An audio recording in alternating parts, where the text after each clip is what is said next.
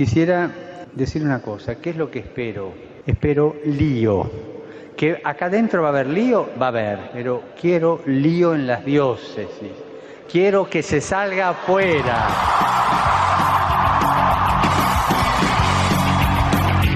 Armando Lío, con Fran Juárez desde Murcia. No puedo pelear contra algo invisible. Muy buenas noches, queridos amigos de Radio María, seguidores de Armando Lío. Queridos compañeros, Cristo ha resucitado. Verdaderamente, ha resucitado. Qué alegría poder estar en este domingo exultantes, en este domingo de resurrección con todos vosotros acompañándonos, como ya os venimos anunciando en los programas anteriores. Y es que por fin hemos colgado las vestiduras moradas para poder ponernos de un blanco glorioso y resplandeciente.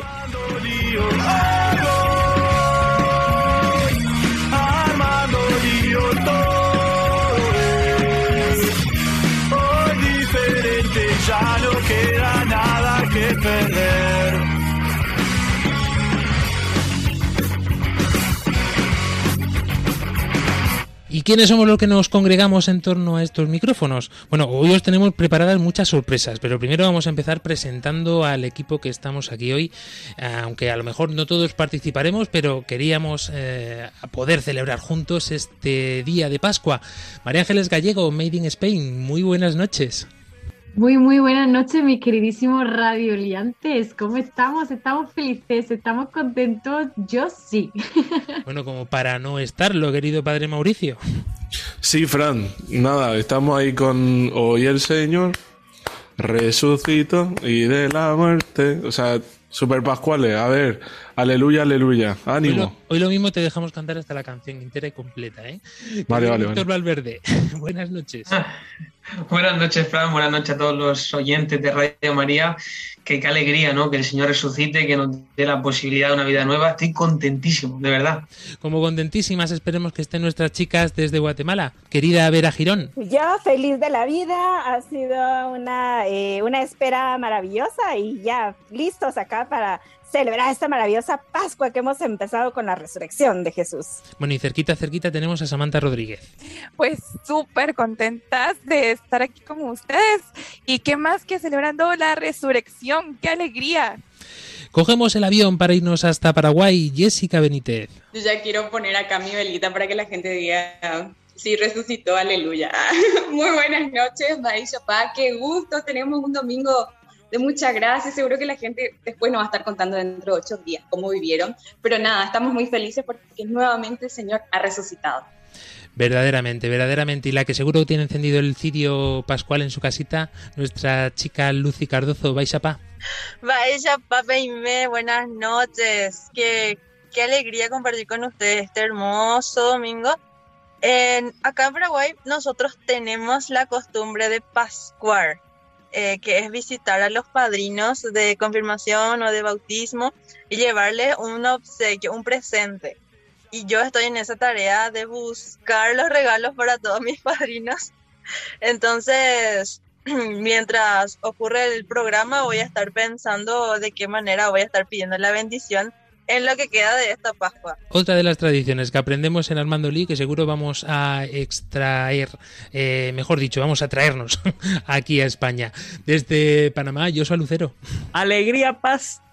Queridos hermanos, el Señor ha resucitado. Sí, Señor.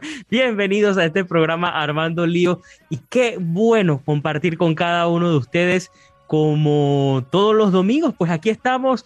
Yo soy Lucero desde Panamá acompañándoles muy feliz. Como siempre, de acompañarle otro domingo más. Bueno, ya sabéis que uno disfruta enormemente cuando ve al equipo al completo en estas ocasiones especiales y es que la ocasión lo merece, tenemos que decirlo. Pendiente de todos vosotros, como siempre, nuestra chica de redes sociales, Claudia Requena, y un placer saludarles este, que os habla, Fran Juárez.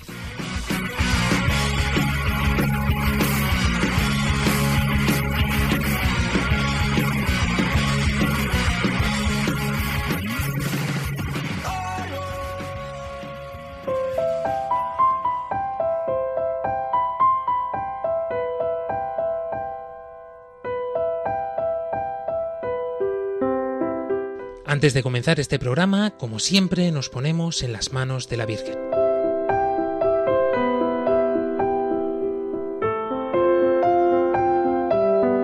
María orienta nuestra elección de vida. Confórtanos en la hora de la prueba, para que fieles a Dios y al hombre recorramos con humilde audacia los caminos misteriosos que tienen las ondas del sonido, para llevar a la mente y al corazón de cada persona el anuncio glorioso de Cristo Redentor del hombre. María, estrella de la evangelización, camina con nosotros, guía a Radio María y sé su protectora. Amén. Amén. Y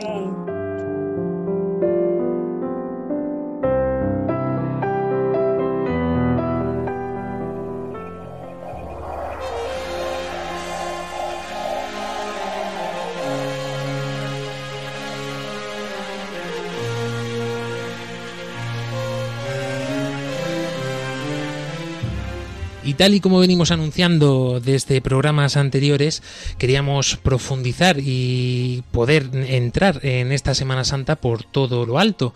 Y no podía ser menos este domingo de resurrección. Por eso que ya hemos vivido este jueves santo, este viernes santo y por supuesto la gran vigilia pascual, la noche de las noches, pues hoy os traemos un programa dispuestos a armar lío, como nos mandó el Papa Francisco, ¿no? Salir fuera de nosotros y eso no se puede hacer sino es de otra forma que con el tema que vamos a tratar en esta noche, además con un invitado de excepción. Antes de presentarlos y entrar en materia, os recordamos que estamos presentes en todas las redes sociales, habidas y casi por haber. Estamos en Facebook, en Twitter y en Instagram. ¿Y por qué digo esto? Porque para dentro de unas semanas eh, vamos a ampliar fronteras, pero todo a su debido tiempo, que luego me dicen mis compañeros que me adelanto. También tenéis a vuestra disposición nuestro número de WhatsApp y o Telegram más 34 685 25 22 55. Volvemos a repetir, más 34 685 25 22 55. Ángela no, no ha entrado hoy porque me ha dicho que la semana pasada estabais todos muy centraditos en la Semana Santa y no habían llegado notas de audio. Así que nada, ¿qué le vamos a hacer? A ver si para la siguiente nos mandáis por lo menos dos o tres más y se nos anima la chica a regresar con su ya marido. También podéis escribirnos, como siempre decimos, en nuestro correo electrónico armandolio@radiomaria.es.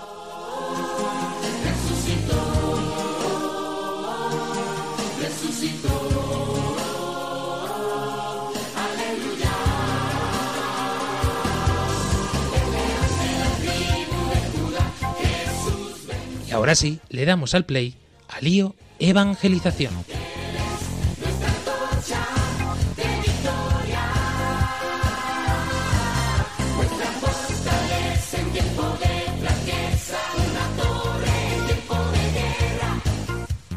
Bueno, querido Víctor Valverde, antes de presentar al invitado que tenemos en la sala de espera, vamos a presentar esta temática como se merece y como es costumbre en este programa, porque si no entendemos de qué va la esencia gramatical y lingüística, pues no nos enteramos de nada.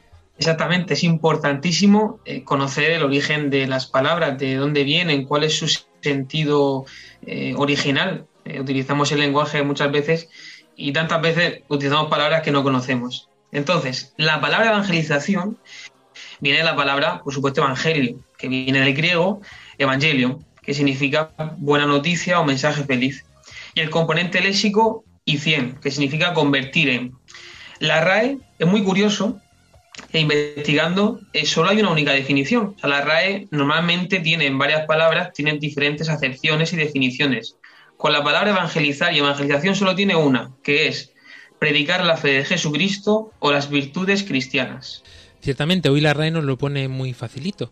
Predicar esta fe de Jesucristo, las virtudes cristianas, es la esencia de la evangelización, pero en todo ello nos va a ayudar a conocerlo con más profundidad un invitado que nosotros apreciamos muchísimo porque es aquí en este hermoso país desde el que transmitimos España donde surge Armando Lío y hemos visto y hemos podido compartir a lo largo de estas semanas anteriores con los diferentes directores y presidentes de Radio Marías de otros países y hoy pues tenemos con nosotros al director de Radio María España, el padre Luis Fernando de Prada. Muy buenas noches, padre.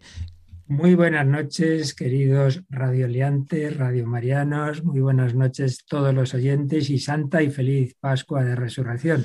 Feliz Pascua para usted también. Bueno, hemos de decir que para nosotros es un privilegio porque ocho temporadas ya que llevamos en antena y es la primera vez que tenemos al director de Radio María España con nosotros. Bueno, si no me invitan antes, ¿yo qué voy a hacer? Ciertamente, es que al final María Ángeles Gallego yo creo nos dejamos lo mejor para el final, porque como lo sentimos tan cerca, ¿no? Eso es ¿Qué verdad, pasa? es verdad. Que cuando pensamos que una persona está súper atareada decimos, "Uf, ni le preguntamos, qué vergüenza. Pero fíjate, es preguntar y el Señor suscita. qué bien, Bueno, qué gracia, qué alegría. Con- para todos el, el estar unidos y además en este salto de, de continente, ¿verdad? Bueno, bueno, un follón que tenemos aquí de aviones, de maletas, que no sabemos ya ni para dónde tirar en muchas ocasiones. Como es el caso de la evangelización, querido padre Luis Fernando. Queremos empezar esta temática ah, precisamente con usted preguntándole acerca de esta nueva evangelización, porque es algo que nos llama mucho a los jóvenes, ¿no? Y que, sin embargo, la llevamos escuchando ya muchos tiempos desde el Concilio Vaticano II aproximadamente. Es cuando se empieza a poner esto de moda en las conversaciones de los cristianos, ¿no? Pero es un término que está muy de moda aún todavía en la evangelización de la Iglesia. Sí, sí. Hombre, evidentemente lo que es el núcleo, pues eso es de siempre, porque en toda época, lo decía Pablo VI, ¿no? En esa preciosa exhortación que tiene muchísima actualidad, Evangelii Nunciandi, que al Papa Francisco le gusta mucho, por cierto. Y ya lo decía, la Iglesia pues ha nacido para eso, ¿no? Para evangelizar, porque todo lo que hizo nuestro Señor, el Hijo de Dios, se hace hombre, comparte nuestra vida, vida oculta, vida pública, pasión, muerte, resurrección, si todo eso es solo para los que lo vivieron, pues los demás, ¿qué pasa? Que nos parta un rayo, ¿no? Como decimos vulgarmente, ¿no? Pues no, el Señor todo lo que hizo lo hizo para toda la humanidad. Entonces, ¿cómo nos llega a los que no hemos vivido en su tierra y en su época? Pues llega a través de este instrumento que el Señor eh, funda, que es la prolongación de su cuerpo, ¿no? Su cuerpo místico, que es la Iglesia. Como decía, me parece que es Bosuet, la Iglesia en realidad es Jesucristo prolongado en el tiempo y en el espacio. ¿Y qué hace la Iglesia? Pues eso, hacer presente a Jesucristo y la llamada que él hizo eh, en, su, en su tiempo a los que le podían ver y oír de una manera personal, la hace ahora a través de la Iglesia, esa canción que tantísimas veces habremos cantado, ¿no? Tú necesitas mis manos, mi trabajo, que a otro descanse. Pues eso, por un lado, evidentemente, ya digo, en todas las épocas. Pero es verdad que la evangelización cuenta, digamos, con unos elementos sustanciales, esenciales, que siempre son los mismos, que es el anuncio de Dios, del Dios que es familia, Padre, Hijo y Espíritu Santo, que es el anuncio del Dios hecho hombre, que es dirigirse al hombre herido, pero que tiene deseo, lo sepa o no lo sepa, ¿no? Deseo de Dios, que es eh, invitar al contacto con Él a través de los sacramentos. Todo eso siempre está ahí, ¿no? Eso es esencial y eso siempre va a estar. Pero junto a los elementos, digamos, básicos de la evangelización hay que tener en cuenta a quién nos dirigimos. Y esto lo podemos entender con un ejemplo muy sencillo. La misma verdad o el mismo misterio de la Trinidad, de la Eucaristía, etcétera, es, es el mismo, se lo expliquemos a personas de 40 años, a jóvenes de 20 o a niños de primera comunión de 7 años. Pero obviamente no lo explicamos de la misma forma, sobre todo a los niños. Bueno, pues eso que vemos claro con las edades, la Iglesia lo, lo, aplica y lo tiene en cuenta también con las culturas y con las épocas. Claro, es distinto en lo accidental. Repito que en lo esencial siempre hay unas cuantas certezas que luego podemos recordar, siempre son las mismas, pero en lo accidental es distinto anunciar el Evangelio a una sociedad culturalmente cristiana, como era la de hace ya bastantes años, ¿no? en la que había unos referentes básicos generalmente comunes, unas costumbres, una tradición, una familia, eh, que la excepción era una familia rota, hoy, hoy ya la excepción es, por desgracia, es, es todo lo contrario. ¿no? Eh, es muy distinto evangelizar a un hombre con, con, una razón más o menos pues que, está, que todavía funciona a evangelizar una sociedad muy rota, con muchísimas heridas, con unos planteamientos, un trasfondo cultural pues no precisamente favorables, no digo a la fe, sino ni siquiera a la razón. Entonces todo eso es lo que por un lado el Concilio Vaticano II, como apuntabas, eh, intenta transmitir, eso es lo que dijo Juan 23, ¿no? cuando convocó el concilio, dice, la doctrina es la de siempre, pero la vamos a expresar de otra forma, vamos a expresarla a este hombre de hoy. Aunque propiamente, si no me equivoco, y creo que no, la expresión nueva evangelización, quien la empieza a usar como tal es, como no, como tantas otras cosas, San Juan Pablo II. Y concretamente en el entorno de la preparación de la, del quinto centenario de la evangelización en América. Así que muy indicado hablar de esto con nuestros hermanos de más allá del charco, ¿no? En torno al año 82, por ahí, 80, sí, 82, 83, 84, y en algún viaje a América, él empieza a hablar de esto, ese término, ¿no? Nueva evangelización. Y él solía decir tres, tres características de en qué sentido nueva. Decía nuevo ardor, nuevos métodos, nueva expresión el contenido básico es el mismo, pero lo tenemos que dirigir a una sociedad que ha cambiado, ¿cómo? Con nuevo ardor, nuevos métodos y nueva expresión. Entonces empezó a usarla cada vez más y luego se ha profundizado muchísimo, incluso como sabéis, Benedicto XVI instituyó un consejo pontificio para la nueva evangelización. Entonces, por no seguir alargándome ahora más, simplemente teniendo en cuenta una sociedad que ha cambiado mucho, le dirigimos el mensaje de siempre, la buena noticia que, decía antes Víctor, la buena noticia de que Dios nos ama, la buena noticia de que el Padre quiere adoptarnos en casa, en su familia, la buena noticia de que Jesucristo es capaz de sanar todas nuestras heridas, pero esa, esa buena noticia la damos a una sociedad distinta a la de hace unos años y teniendo en cuenta una serie de características, yendo a lo esencial, empezando por lo más central, y luego ya poquito a poquito dando pasos sin presuponer, como podíamos presuponer en otros tiempos, una serie de verdades, de costumbres y de tradiciones. Que nosotros entendamos o comprendamos después de tantos años que llevamos en la iglesia y tantos mm, tantas catequesis que hayamos recibido, ¿no? Pues quizás sea sencillo, ¿no? O no. Eso es lo que queremos ver en esta noche un poco y comprender y entender. Y quién mejor que vosotros, queridos oyentes, para que nos expliquéis qué entendéis vosotros por esto de la evangelización o si tiene que ver con vosotros. Nos entra un mensaje desde España, lo escuchamos. Enciéndeme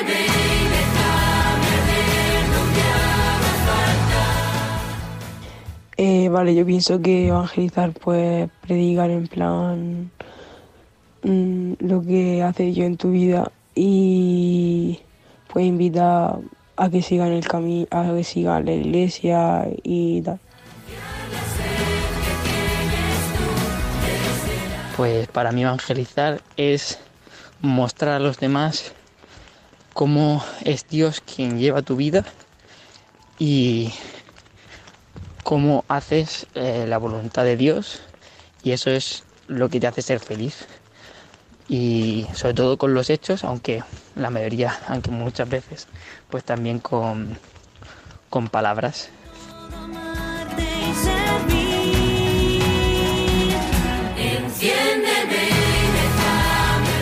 Aquí tenemos dos primeras impresiones, querida María Ángeles Gallego, que yo creo que son importantes, porque no van desencaminadas ninguna de las dos. La primera nos dice, mm, creo que en resumen era algo así como anunciar lo que nos dice la Iglesia, ¿no? O decir lo que nos dice la Iglesia. Y el segundo oyente, resumiéndolo también, nos diría algo así como eh, contar lo que el Señor ha hecho en mí. Pues sí, a ver, yo también me decanto más por el muchacho, por el muchacho que ha hablado, Dice que, bueno, se intenta demostrar más con los hechos que con las palabras. Y justo me acuerdo de cuando he tenido la gran suerte de estar trabajando en un cole católico y dando clases de religión. Eh, uno de los temas a tratar era esto, cómo la Iglesia hace presente la misión evangelizadora de Jesucristo, mediante gestos, mediante hechos y palabras. Y, y es súper importante esto, las palabras las encontramos en las misas diariamente, en las catequesis y justo como, bueno, en las Jornadas Mundiales de la Juventud, que fue a raíz de todo lo que estamos nosotros aquí. Pero súper importante los gestos, las partidas de recogida de alimentos, tantas instituciones eh, cristianas que están ayudando a los que están sin hogar, a los que no puede, a los que están acercándose a la gente que están en vías de, exclusión social, todo este tipo de labores que hace la iglesia y que muchas veces se queda ahí escondidita, como que me gustó sacarla a la luz y que los muchachos, que bueno, muchachos que eran niños de sexto de primaria, pero que entendieran que la iglesia no se quedaba solo ahí, en la iglesia y en la misa, sino que va mucho más allá, como ha dicho un muchacho, es intentar dar testimonio de eh, cuánto Dios nos ha amado, cómo Jesucristo ha resucitado nuestra vida y ha cambiado todo nuestro eh, sentido de la vida y cómo lo hace permanente la Iglesia. Es que al fin y al cabo yo creo que vamos ya un poco en avanzadilla, pero es mm, casi imposible no mencionarlo, ¿no? Al fin y al cabo el testimonio luego después es la evangelización más directa y la que más llega, como tantas veces hemos comentado aquí. desde Guatemala nos llega también otros mensajes.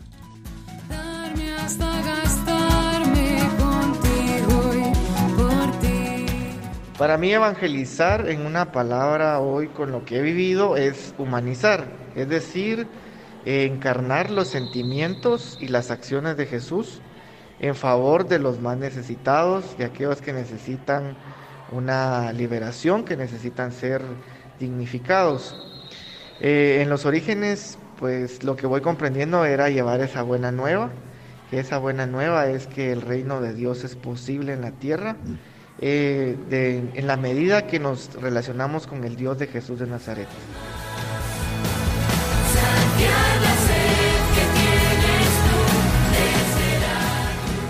Evangelizar es dar a conocer la palabra de nuestro Señor Jesucristo y lo podemos hacer eh, a través de hablarle a los hermanos sobre la vida y de quién fue Jesús. Lo podemos hacer en nuestra casa, con nuestros hijos, nuestra familia, nuestro entorno eh, ser testigos y testimonios de, de la vida de nuestro Señor. También lo podemos hacer en nuestro trabajo con las demás personas para que conozcan em, y sepan quién es Jesús.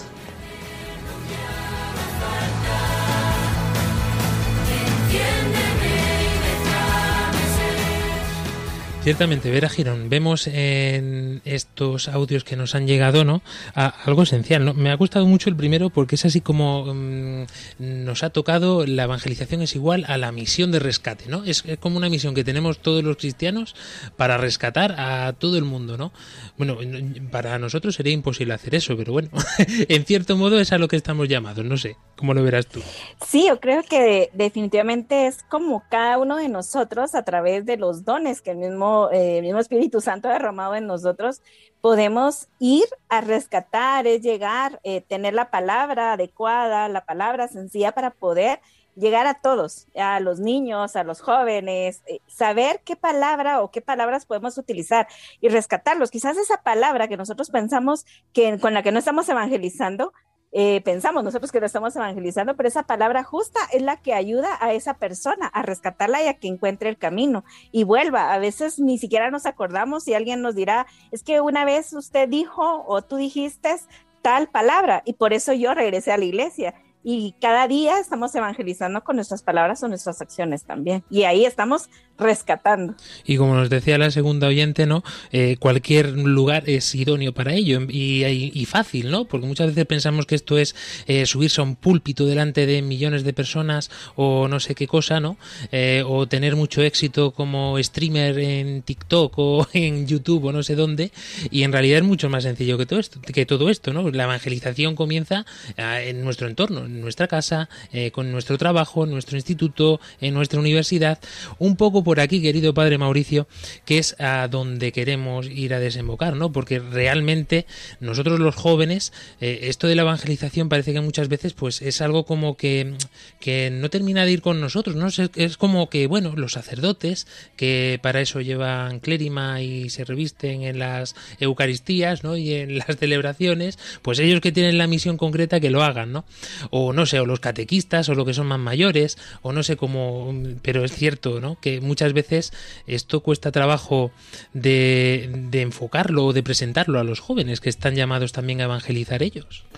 Ciertamente es una vocación, ¿no? Una ayuda. Eh, el poder guiar a los jóvenes para que realmente nunca pierdan eso. No sé, yo es que mm, a lo mejor he nacido yo en un ambiente un poco extraño, pero yo recuerdo desde siempre estar un poco con la bandera de Jesucristo, mi Señor, y Dios les... Eh, al final uno, eh, cuando conoce a Jesucristo, que es lo importante, al final las consecuencias, pues es que si tienes un amigo, pues al final quieres que todo el mundo lo conozca. El problema es cuando nosotros reducimos a Jesucristo a una cosa privada, intimista, o, en el fondo simplemente a una moral o a un ejemplo.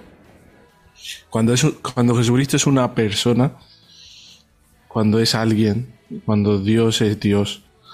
Al final eh, es este deseo de que los demás puedan conocerlo como nosotros lo conocemos.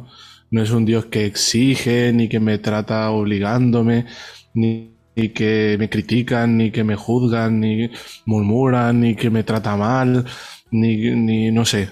Un Dios que no es exigente, sino que es un Dios que cada vez que me ha acercado a Él, me ha perdonado, me ha dado una palabra de ánimo, de consuelo, de, de perdón, de misericordia y por tanto, cada vez que me he acercado a Dios, siempre ha sido para perdonarme y para amarme. Claro, en una experiencia así dice, oye, no solamente ya porque hablo de un Dios que no me trata como sometiéndome o obligándome, sino en el fondo porque eh, eh, aparece una nueva forma de tratarnos entre nosotros. Porque claro, si yo ya no te trato como a mí me gustaría que me traten, que parece como la moral así neutra, sin Dios, ¿no? Si yo te trato a ti como Dios me trata a mí, claro, eso cala en la gente. Yo recuerdo hasta ahora muchos amigos que he tenido que lo que más le llama la atención no es que yo le trate con respeto, mm, que la haya tratado, no sé, con educación, sino que le haya perdonado cuando ellos mismos no se soportaban. Por ejemplo, alguna vez me ha pasado que me mintieron, ¿no? Y yo me he enterado que me mintieron y entonces yo digo, venga, pues no pasa nada. Dices, ¿cómo que no pasa nada si te mentío? Digo, pero a mí me han perdonado muchas veces las mentiras y no, y no ha pasado nada. Pues esta gran experiencia de decir, oye, de llevar a Cristo y sobre todo de esta experiencia profunda, ¿no? De sentirnos amados y de poder amar así. Claro, porque es un poco también lo que decimos en tantas ocasiones, ¿no? Que es importante verdaderamente poder mostrar esto, pero es que si tú no lo has vivido, ¿qué, vas a mostrar, no? Es que, ¿cómo vas a comunicar algo que tú no has, experimentado, no has vivido? Eh, por eso la primera invitación eh, es a uno mismo, ¿no? A poder vivir esto.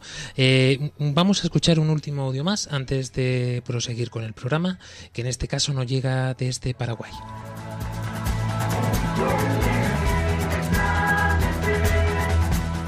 Evangelizar para mí es llevar y anunciar la buena nueva a nuestros hermanos que más necesito, anunciando el amor y la misericordia de Dios, que ellos conozcan el inmensa, la inmensa misericordia de Jesús y su gran amor por nosotros.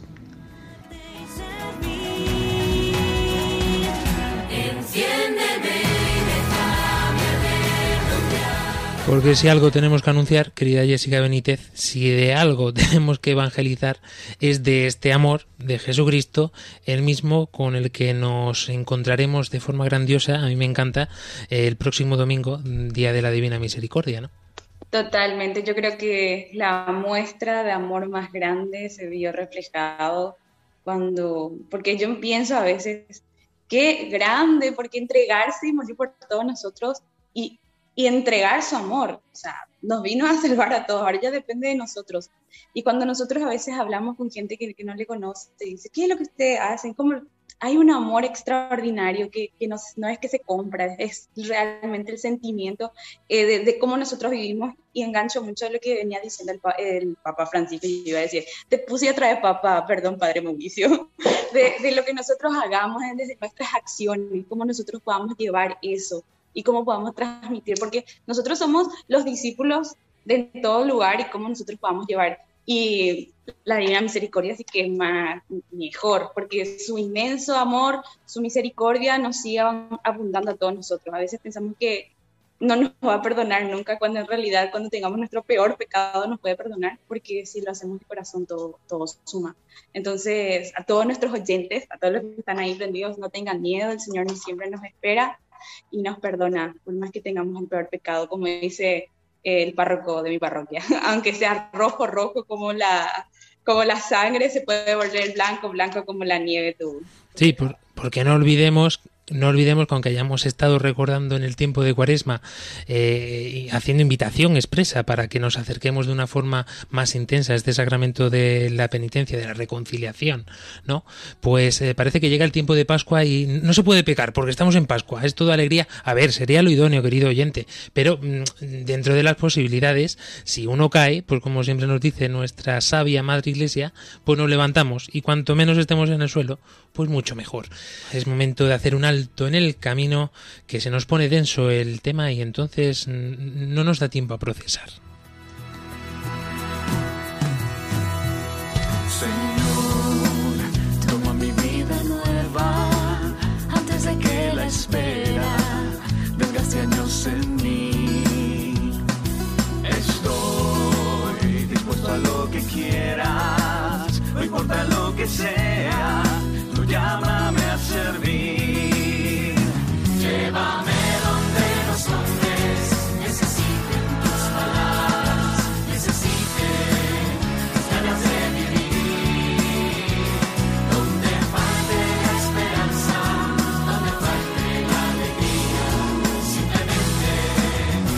saber de ti.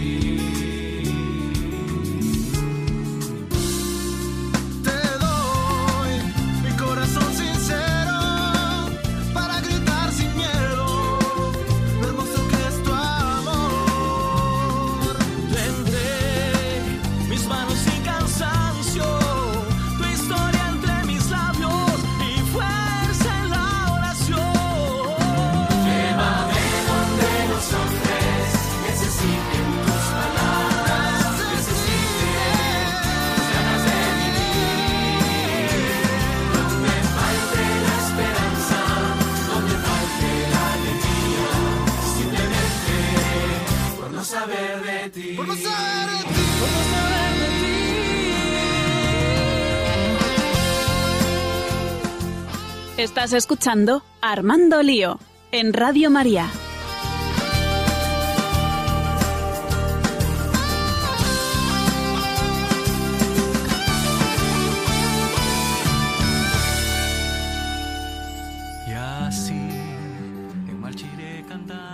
Continuamos en este programa de Armando Lío en esta noche del domingo de resurrección.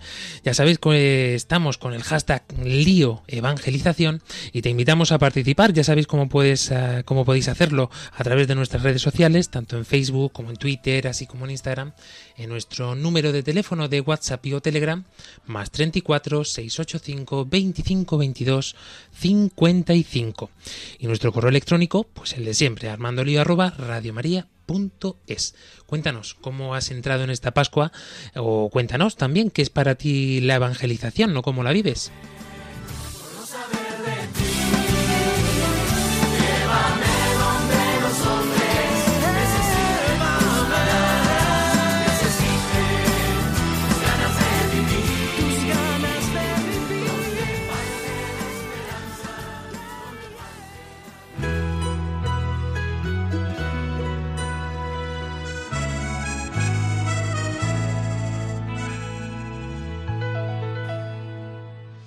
Porque de esto es de lo que estamos hablando en esta noche. Querido padre Luis Fernando de Prada, que parece que lo hemos dejado ahí en un rinconcito en el salón de pensar, pero es que queríamos llegar al meollo de la cuestión y a lo que más nos interesa a nosotros, porque claro, eh, estábamos comentando antes con el padre Mauricio que los jóvenes, eh, o parece que eso es lo que se comentan eh, en las iglesias, ¿no? Que los jóvenes no están interesados en esto de la evangelización, o que yo creo que incluso ya se ha convertido en mito, ¿no? Y no nos da mm, interés de, de abarcar y de abordar este tema con un poquito más de profundidad y conocer de cerca dentro de nuestras propias parroquias eh, cuál es el movimiento, cuál es el lío que se están haciendo los jóvenes o tantos movimientos que están surgiendo como por ejemplo se me viene a la cabeza ahora mismo Hakuna, ¿no? Que está arrollando a miles de jóvenes en el buen sentido de la palabra, ¿no? Atrayéndolos a Cristo Eucaristía. Pero ¿qué tiene que ver esto realmente, la evangelización y los jóvenes? ¿O cómo viven, eh, están viviendo los jóvenes la evangelización ahora mismo? Bueno, eh, indudablemente hay diferencias, ¿verdad?, entre países, entre diócesis, eh, lugares muy distintos. En una misma ciudad uno lo ve, ¿no? Hay parroquias que uno va y dice, uy, aquí no hay jóvenes, y va otra y está hasta arriba. Bueno, yo he estado en muchos sitios, he la providencia de Dios me ha destinado a pueblos pequeños, pueblos grandes, ciudades pequeñas, ciudades grandes, universidad, conciliarías, parroquias y ahora la radio, ¿no? Bueno, y eso me ha dado pues una visión también estar en, en entornos de, de muchos encuentros, encuentros de grupos, de aquí, de allá, eh, y, y, bien, eso te da como una, una, perspectiva bastante grande. Entonces yo la conclusión que saco es que, que, el problema está en que muchas, no en los jóvenes, sino está en que muchas veces no les presentamos con, con coraje y con radicalidad el, el, mensaje. Una vez que se presenta, siempre, siempre hay una respuesta. Por supuesto, nunca es al 100%, como no la fue para nuestro Señor, no vamos nosotros a hacerlo mejor que Él, evidentemente. Pero yo desde luego lo he visto, ¿eh? en pueblos pequeños, pueblos grandes, ciudades, universidades, en cualquier sitio. Una vez que, que tú anuncias, con, como habéis estado diciendo, ¿no? desde el corazón, desde el testimonio, yo creo que hay dos certezas fundamentales para todo evangelizador que se dirija, sea jóvenes, sea mayores. Las certezas son, primero, todo ser humano, lo sepa o no, tiene sed de Dios. Si pensamos, como decía una vez Benedicto XVI, ponía el ejemplo, si creemos que el sentido religioso es algo así como el oído musical, que hay quien lo tiene y quien no lo tiene, hay quien le gusta la música y quien no, entonces vez decimos, no sé si anunciarle a este a Cristo porque a lo mejor es de los que no les gusta. Es que no es eso, es que todos tenemos un sentido religioso. Lo que pasa es que muchas veces no está desarrollado. ¿Por qué digo que tenemos sentido religioso? Porque todos, y esto lo experimenta con más radicalidad generalmente el joven, todos tenemos deseo de plenitud, de una felicidad infinita, de un gozo pleno. Entonces, eso se llama Dios. Pasa que mucha gente no lo sabe. Y como no lo sabe, intentan sustituir a Dios por el alcohol, por el erotismo, por, fin, los ídolos de, de nuestro mundo que el mundo juvenil, pues especialmente van ligados ¿no? a, esa, a esas movidas, ¿no? No, no precisamente las sanas y buenas. Pero en el fondo todo hombre tiene sed de Dios. Y segunda certeza, Dios tiene sed del hombre. Eso es lo más fuerte, ¿eh? porque lo primero, que el ser humano limitado tenga sed del infinito, pues es la famosa frase de tantos siglos ya de San Agustín, ¿no? Nos hiciste, Señor, para ti nuestro corazón está inquieto hasta que descanse ti. Lo tremendo es que también el corazón de Dios está inquieto hasta que llega a cada corazón humano. Si uno tiene estas dos certezas, esta, esta persona que tengo aquí delante con este aspecto que yo diría que me va a mandar a la porra si le anuncio a Cristo, mira, que no, anúnciale. Estado participando en algunas evangelizaciones nocturnas en las calles de Madrid, que ves venir a uno por ahí y dices, madre, que me va a dar un cachiporrazo. Y luego se queda, pues, o te quedas tú asombrado de, de, que bien lo recibe, ¿no? Y que, que haya alguien que le haya hablado de, del amor de Dios. Esa certeza. Y la otra certeza, Dios está deseando encontrarse con esta persona. Cuando se hace eso, desde luego yo lo he visto, siempre hay muchos jóvenes que responden. El tema está en que nos lo creamos. Y es que hay ocasiones más fáciles y otras un poco más complicadas, ¿no? Porque es lo que decimos, ¿no? Muchas veces lo tenemos al lado. ¿Cuántas veces hemos dicho, vamos a hablarle, Víctor Valverde, a nuestro compañero de universidad, a nuestro amigo con el que nos vamos a tomar el café? Eh, y muchas veces mmm, cuesta salir de uno mismo, incluso que te descubran como tal. Pero una vez que te descubren, es curioso que luego acuden a ti. Por lo menos ese, de mi, ese era mi caso en mi época universitaria.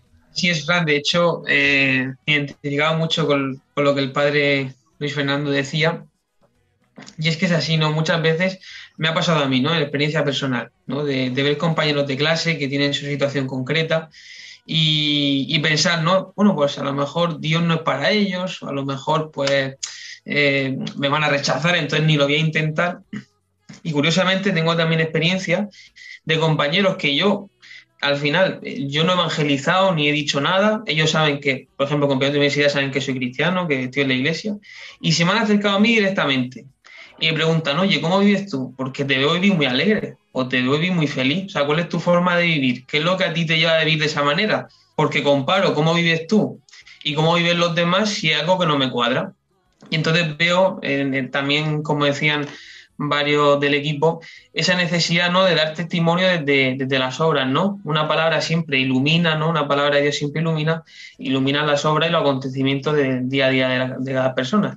Yo invitaría a los jóvenes de, que nos estén escuchando a que no tengan miedo. Es que verdaderamente cuando uno conoce a Jesucristo, eh, cuando tiene esa experiencia, es como, eh, no sé, cuando uno tiene un tesoro, es como que tiene ganas de que la gente lo sepa, ¿no? Llamando para la lotería, que la gente se entere pues lo mismo, ¿no? Me ha tocado esta lotería de ser hijo de Dios, quiero que también eh, mis amigos, mis compañeros lo conozcan y que ellos ya en su libertad pues decidan ¿no? y, y acoger o no esta, esta noticia y esta, y esta realidad, pero por lo menos que lo conozcan, que es verdad que muchas personas que ni siquiera conocen de Jesucristo, que no saben ni de Dios ni, ni, ni absolutamente nada. Y si bien tenemos eh, diferencias culturales o sociales, querida Samantha Rodríguez, es cierto que cada vez somos más universales, como estábamos comentando también en algún que otro programa de esta cuaresma, ¿no? Pero eh, es algo, yo creo que común ya en todos los jóvenes, ¿no? Eh, el miedo muchas veces a poder hablar de Jesucristo en, nuestro entorno de o el cercano incluso de trabajo, lo que tenemos a nuestro alrededor. Así es, Frank, y es que pues se vuelve algo como eh, si, si dices como o, evangelizas y luego te tienen en la mira y es como de te presen- y ah, pero ¿cómo es que te, te atreves a hablar de eso si, si eres cristiano, si eres católico? Ah, pero ¿cómo es que has estado escuchando esa música si tú eres? Entonces, eh, quizá luego por eso como la juventud eh, decide como, como guardárselo, ¿no? Como de soy católico, soy cristiano, pero no lo, no lo, no lo digo, ¿no?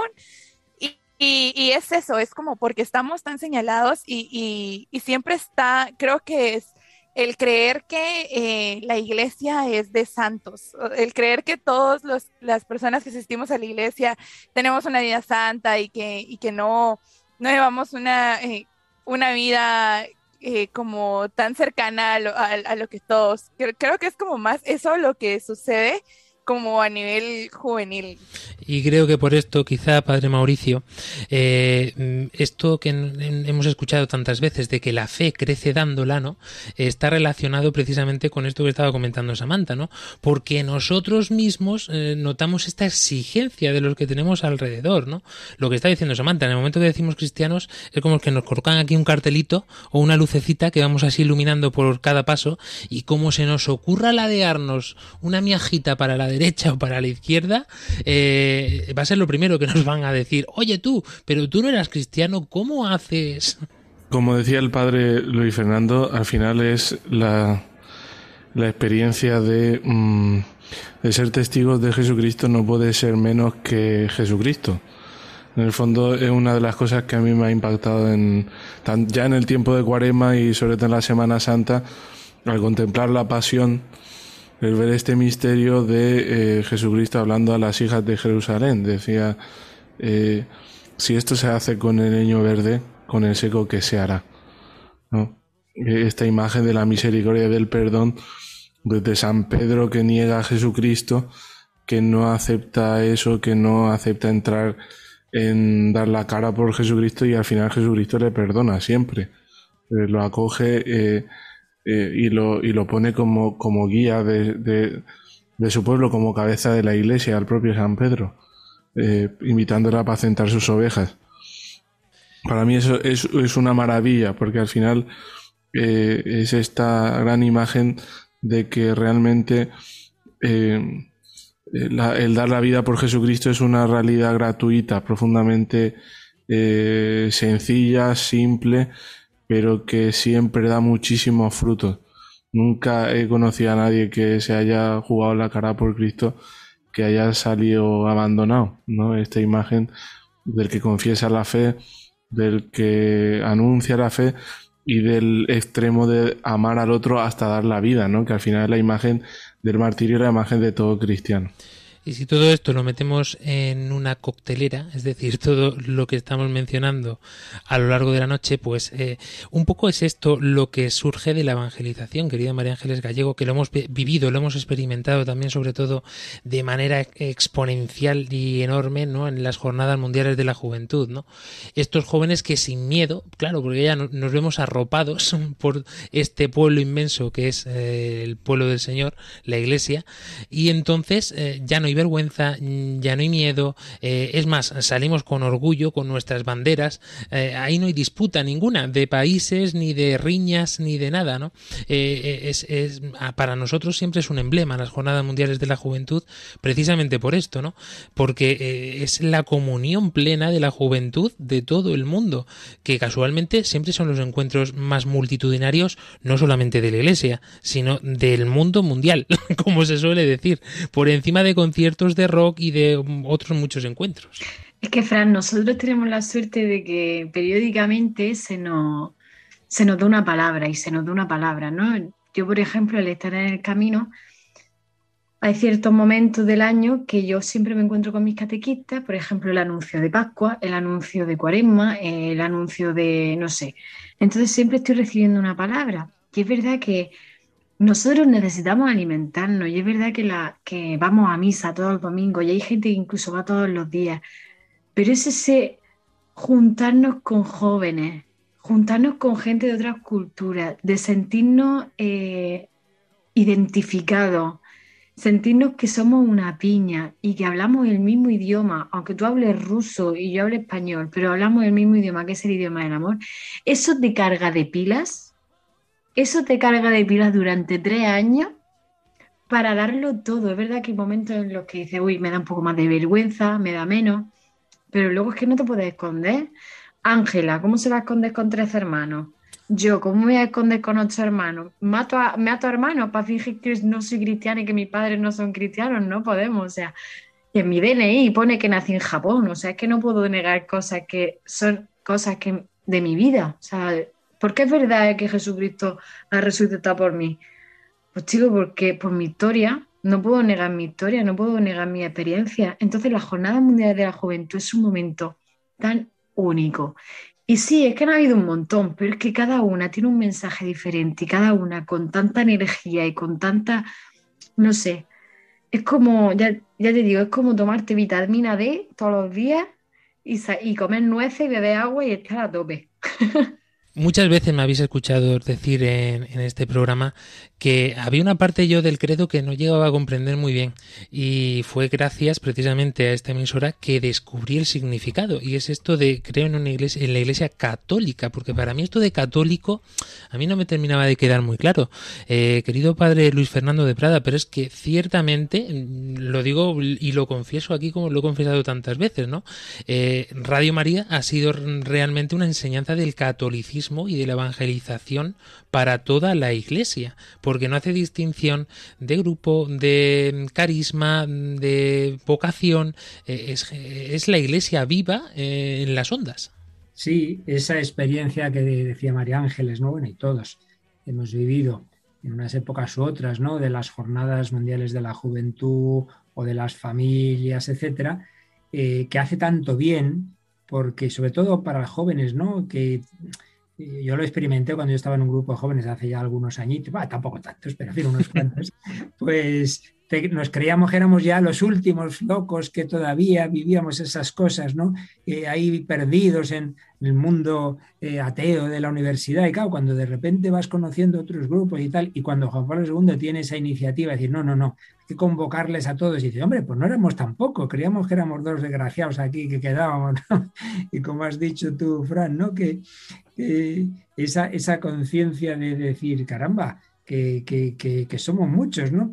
que pues eso hace mucho bien. Bueno, pues eso que, lo hemos vivido, ¿no? Presencialmente en las jornadas, pues el, en las ondas es, el milagro, en efecto, de, Radio María, ¿no? Una cosa que empieza en una pequeña aldeíta que pudimos conocer hace unos años en, el aniversario, 20 aniversario de Radio María España, pudimos ir buena parte del personal, todos los que quisieron y pudieron, claro, no podemos dejar nunca la radio cerrada, pero en fin, fuimos a, donde nació Radio María, una pequeña aldea, podemos decir, italiana, ¿no? Pensar que eso en pocos años está en los cinco continentes, está en 82 naciones, está en todas las razas, está en tantísimas lenguas, pues realmente es conmovedor, es conmovedor.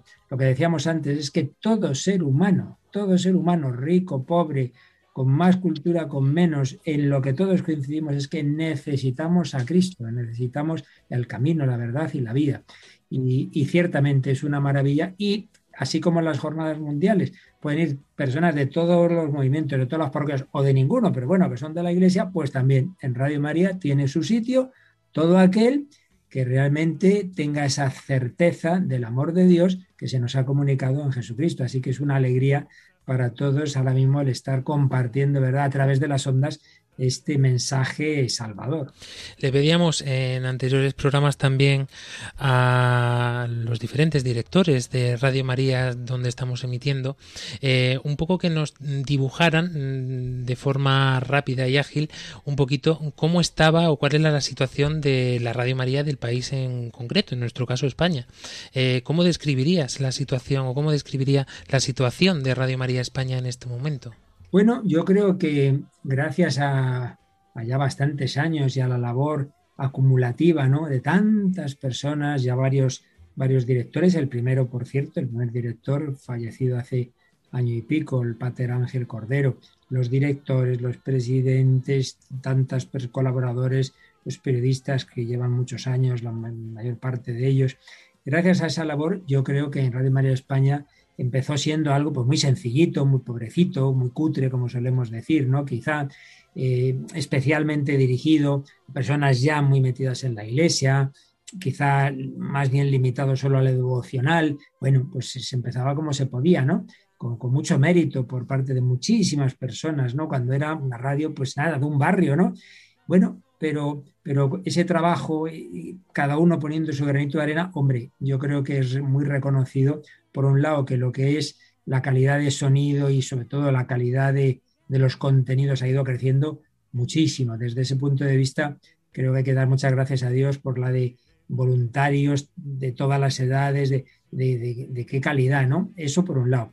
Luego, la extensión de la emisión, pues gracias a Dios es también bastante. Queda, queda mucho, sobre todo hay algunas zonas de España que lamentablemente, bueno, porque ya sabemos que en España eh, está terriblemente reglamentado todo este tema de una manera, porque es que hay que, parece mentira, pero en muchos campos, mucho hablamos de libertad, pero luego muy complicado, muy complicado. Esto pasa como cuando alguno quiere entrar en la escena pública de los partidos políticos, crear un nuevo partido, es complicadísimo. Bueno, pues lo mismo, porque empiece eh, un nuevo medio de comunicación cuando ya hay otros tan predominantes es, es complicadísimo, ¿no? Entonces todavía nos queda, pero vaya, no estamos mal, no estamos mal, ¿no? Y luego en cuanto a las personas a las que se llega, como decía, al principio, indudablemente, sobre todo era una radio oída por personas ya metidas en la iglesia, personas mayores, etcétera. Pero sí que vamos comprobando que cada vez eh, van entrando otras generaciones y que en bastantes casos eh, nos llegan muchos testimonios que Radio María es instrumento de conversión. O sea, personas, yo diría, por ejemplo, de, unos 40, 50 años, que muchos tuvieron una formación cristiana, y luego la dejaron, a través de un mensaje de Radio María han vuelto. Y otros que ni siquiera al principio lo tuvieron, sino que, que, ha sido una conversión desde cero. Y bueno, ahí vamos llegando cada vez más, todavía más despacio, a vuestra generación ya más joven todavía, ¿no? Aunque hay que añadir una cosa, que ya no es un problema de Radio María eh, ni de la Iglesia, sino que hoy día hay otros medios de, comunicación y los jóvenes hoy no son tanto de la radio, ¿verdad? Como en otras épocas. Ahí está más la imagen, las redes sociales y bueno, Radio María Radio. No podemos hacer todo es todo, ¿verdad?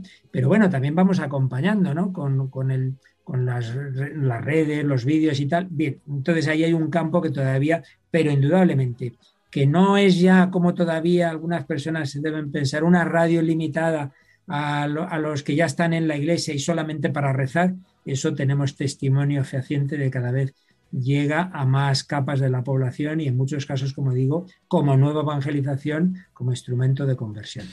Bueno, si bien es cierto que los jóvenes cada vez parece que escuchan menos radio, pero está pegando un auge fuerte ahora el tema de los podcasts y en eso tenemos que decir que Radio María España eh, está, está empezando a estar muy bien preparada, bueno, va muy bien preparada ya para irrumpir en este mercado, como se dice ahora. Tienes mucha razón y, por ejemplo, un medio donde los jóvenes oyen muchísimo como Spotify o cosas parecidas. Sí, sí, gracias a Dios tenemos un equipo de promoción y voluntariado que es consciente de dónde están los jóvenes, de ese sexto continente, ¿verdad? El título del programa, Monseñor Munilla, donde también hay que estar, y bueno, y vosotros mismos, pues sí, sí, ahí vamos, y hay que seguir caminando. Esto es poquito a poquito, cada vez un poquito más, ¿verdad?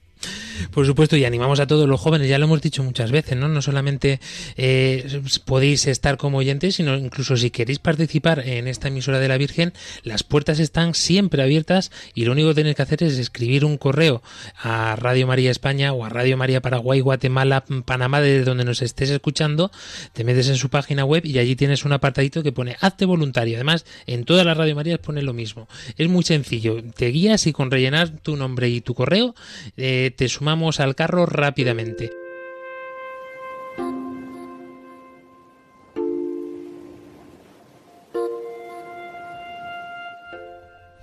Pues eh, queridos jóvenes, esperemos que os haya ayudado y no tan jóvenes, porque sabemos que nos escucháis de todas las edades.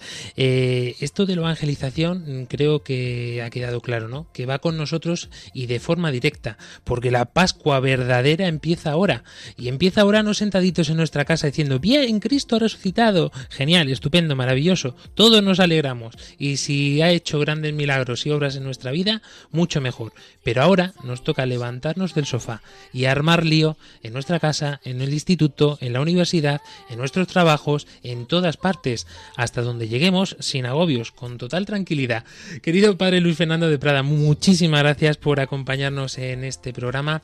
Sí le vamos a pedir, aparte de unas últimas palabras para cerrar, eh, que nos conceda, nos otorgue la bendición. Pues hombre, gracias a todos vosotros, a todo el equipo y ese deseo a vosotros y todos los oyentes en este momento jóvenes todos, porque de espíritu seguro que todos los oyentes de Radio María lo son, pues esa eterna juventud que viene justamente de lo que estamos celebrando, de que aquel que pasó por el dolor, por la muerte, ha resucitado para siempre. Y por tanto, si con él sufrimos, reinaremos con él, si con él morimos, viviremos con él. La gran esperanza que decía Benedito XVI, no nos quedemos en las pequeñas esperanzas que antes o después se agostan, hay una gran esperanza que nunca muere que es la esperanza en Cristo resucitado. Pues ese deseo de que vivamos este tiempo de Pascua, como bien decíais también, con esa misericordia que especialmente vamos a celebrar la semana que viene y desde ahí, desde nuestra debilidad, con la confianza de que todo es posible, todo es posible en nuestra fragilidad. El Señor cuenta con ella, pero su misericordia es mayor que nuestra debilidad. Pues le pedimos al Señor su bendición para todos nosotros, para todos vosotros, querida familia de Radio María, que la bendición de Cristo resucitado, la bendición del Padre, del Hijo y del Espíritu Santo descienda sobre vosotros y acompañe siempre. Amén. Cristo ha resucitado, aleluya, aleluya. Verdaderamente, Verdaderamente ha resucitado, aleluya, aleluya.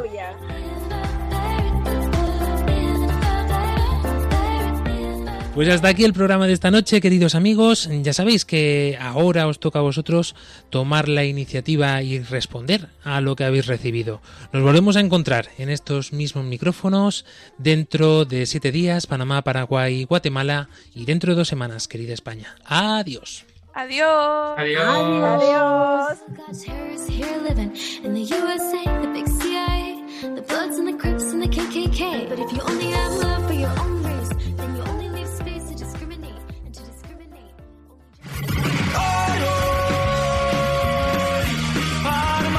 Armando Lío, con Fran Juárez desde Murcia. Armando Lío,